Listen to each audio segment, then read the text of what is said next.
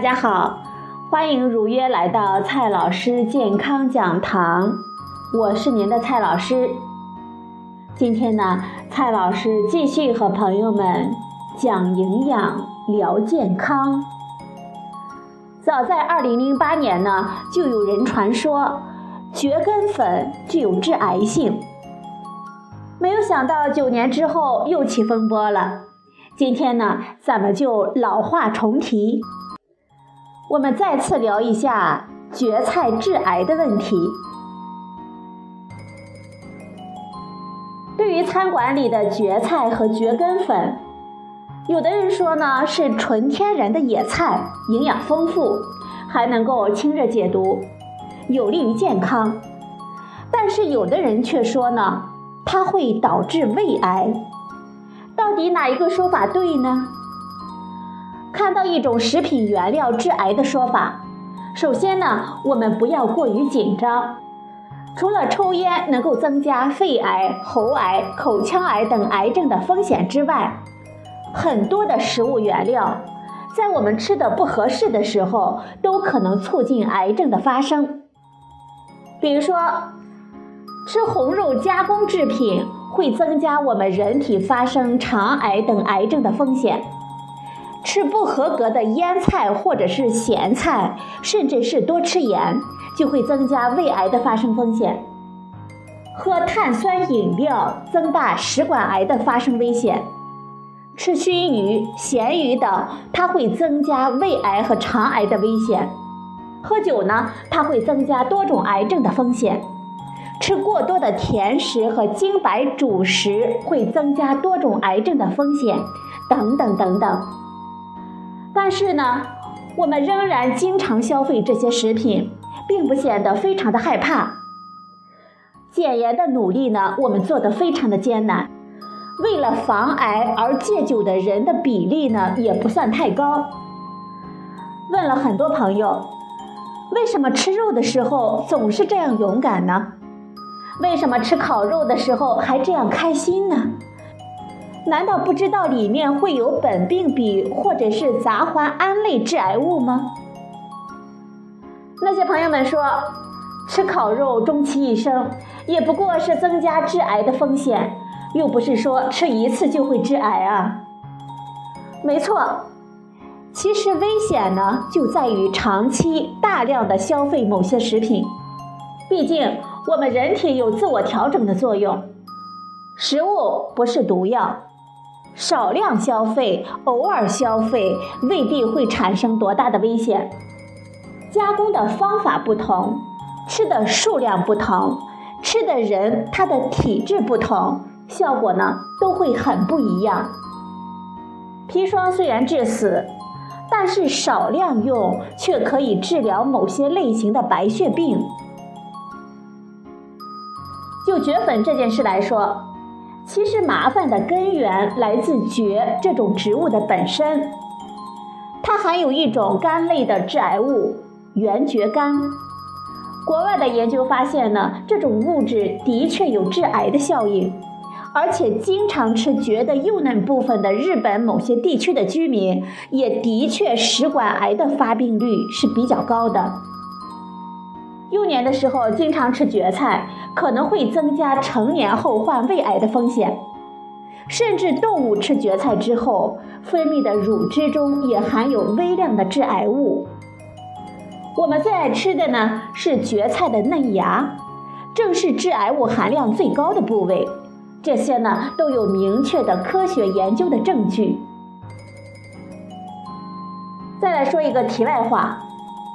以前去日本的时候啊，看到餐馆中的定时配方里，配着生鱼片、天妇罗、肉排、米饭和姜汤等等，常常会有一小碟的蕨菜，量呢大约是三十克左右。日本的食客们都面不改色的吃了，没有看到谁面现恐怖之情。接下来呢，我们言归正传，今天我们想要说的是。纯天然和安全并不划等号，绝对没有化肥农药的食物未必就比打了好几次农药的人工栽培的蔬菜更安全。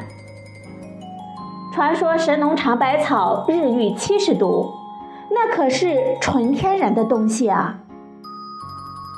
说到这里呢，我们就想起了很多山区的居民把蕨菜开发成山野菜，做成干制品、罐头、软袋包装等小菜等种种产品，冠以。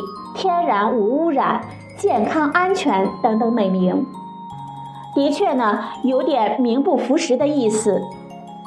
天然的有毒植物、有毒菌类呢太多了，蕨菜可算不上毒性厉害的蕨，让我们吃几口就可能一命归西的毒蘑菇可多了，它们呢都是纯天然长出来的。相比之下，我们人类栽培的蘑菇可是安全多了。不过，因为蕨中含有致癌物，我们就推断蕨根粉一口都不能吃，蕨菜制品也一口都不能吃。恐怕逻辑上呢还差得很远。因为蕨虽然含有致癌物质，它的致癌效应却需要很多年的食用才能够表现出来。研究证明，蕨的提取物有致癌的作用。不过，只要看看研究是怎么做的，就知道它有多大的危险了。那些增加了食管癌和胃癌风险的居民，都是多年经常吃蕨菜，把它当成日常蔬菜之一的情况，而不是偶尔下下馆子吃一次而已。假如把蕨菜嫩芽当成小白菜，菠菜那么经常的吃，真的会升高癌症的风险呢。比如说，国内某实验室用了蕨根提取的粗粉来饲喂动物，高剂量是全部饲料的三分之一，连续喂三百六十五天。即便如此，只有百分之十的动物患上肠腺癌。相比之下，吃少量的蕨粉。也就是五分之一到十分之一的动物呢，仍然是十分的健康。要知道，老鼠们的寿命呢只有两到三年，它们吃一年的蕨粉，就相当于我们人类吃半辈子。我们绝大多数人既不可能每天吃蕨根粉条，也不可能连续吃三十年。既然如此，我们偶尔在餐馆吃一次蕨根粉，又怕什么呢？蕨根里面的致癌物质是水溶性的，也就是说，如果我们多次水洗，可能会把它大部分洗掉。研究中用的呢是蕨根的粗体物，并没有经过反复的水洗，而我们人类制作蕨根粉条的时候，却会反复的清洗，再加入大量的水来制作粉条，客观上呢降低了可能致癌物的数量。加热煮熟之后呢，还会再分解一部分的致癌物。在做蕨菜加工制品的时候，我们为了去除它的苦涩味道，也会反复的洗泡、加碱处理、腌制处理，最后呢还要高温灭菌。这些加工措施都会减少致癌物的含量，所以。如果旅游期间去农家乐吃吃饭，偶尔吃一次蕨菜做的小菜，也是无需惊恐的。总体来说，从风险评估的角度来看，蕨根粉中的致癌物含量本来就很低。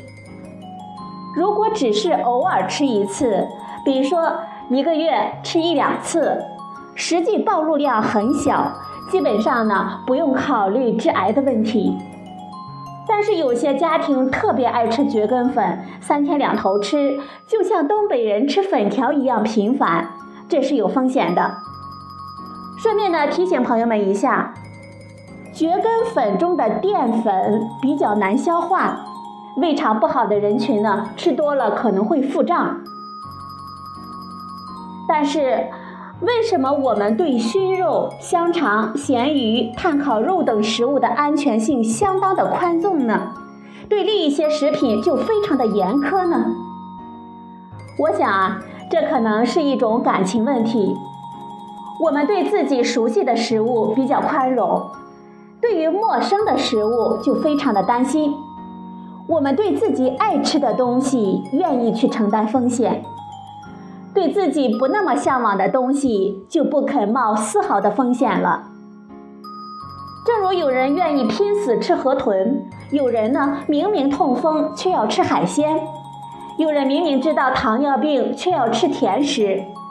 这些东西的危害，难道还不直截了当的摆在我们面前吗？但是，我们为了感官的享受，却心甘情愿的去承担风险。看来，要真正远离食品中的风险，我们呢，还是应当更加的理性一点。接下来呢，蔡老师告诉大家，应该把握几个最基本的原则。第一个原则，任何食物在膳食中都有个合理的份额，不可以超量多吃。比如说，美味的红肉，吃多了呢，也会增加肠癌的风险，并且不利于心脑血管疾病的预防。第二个原则，食物的食用频度和食用的数量与危险大小有关。天天吃则危险大，偶尔吃一点则不用那么担心。第三个原则，食物的作用和身体的状况有关。对于不同遗传、不同体质的人，食物的好坏或者是坏处可能大不相同。对于同一种有害的物质，身体的解毒能力也各不相同。第四个原则。三餐中要尽量做到食物多样化，避免盯着总吃少数的几种食物。每一种食物中的健康风险是不一样的，食物多样，经常的轮换，就不至于因为其中的不健康的成分长期的积累而给我们身体带来不利的影响。第五个原则，平日注意健康饮食。减轻压力，放松心情，避免熬夜，适度运动，这样呢就能够尽量的提升我们身体对抗各种有害物质的能力，这是保证健康的最基本的方法，也有利于降低癌症的风险。知道了这些原则之后，我们在判断有关食品的信息时，就可以不那么一惊一乍了，不那么惶惶不安了。不过，这件事情呢，至少可以让我们明白，纯天然传统食品未必呢就是安全的。食物中的微量天然毒素品种繁多，所以日常食物还是要注意多样化，不要总盯着一种我们自以为健康的食材吃。好了，朋友们。今天的节目呢，就到这里，谢谢您的收听，我们明天再会。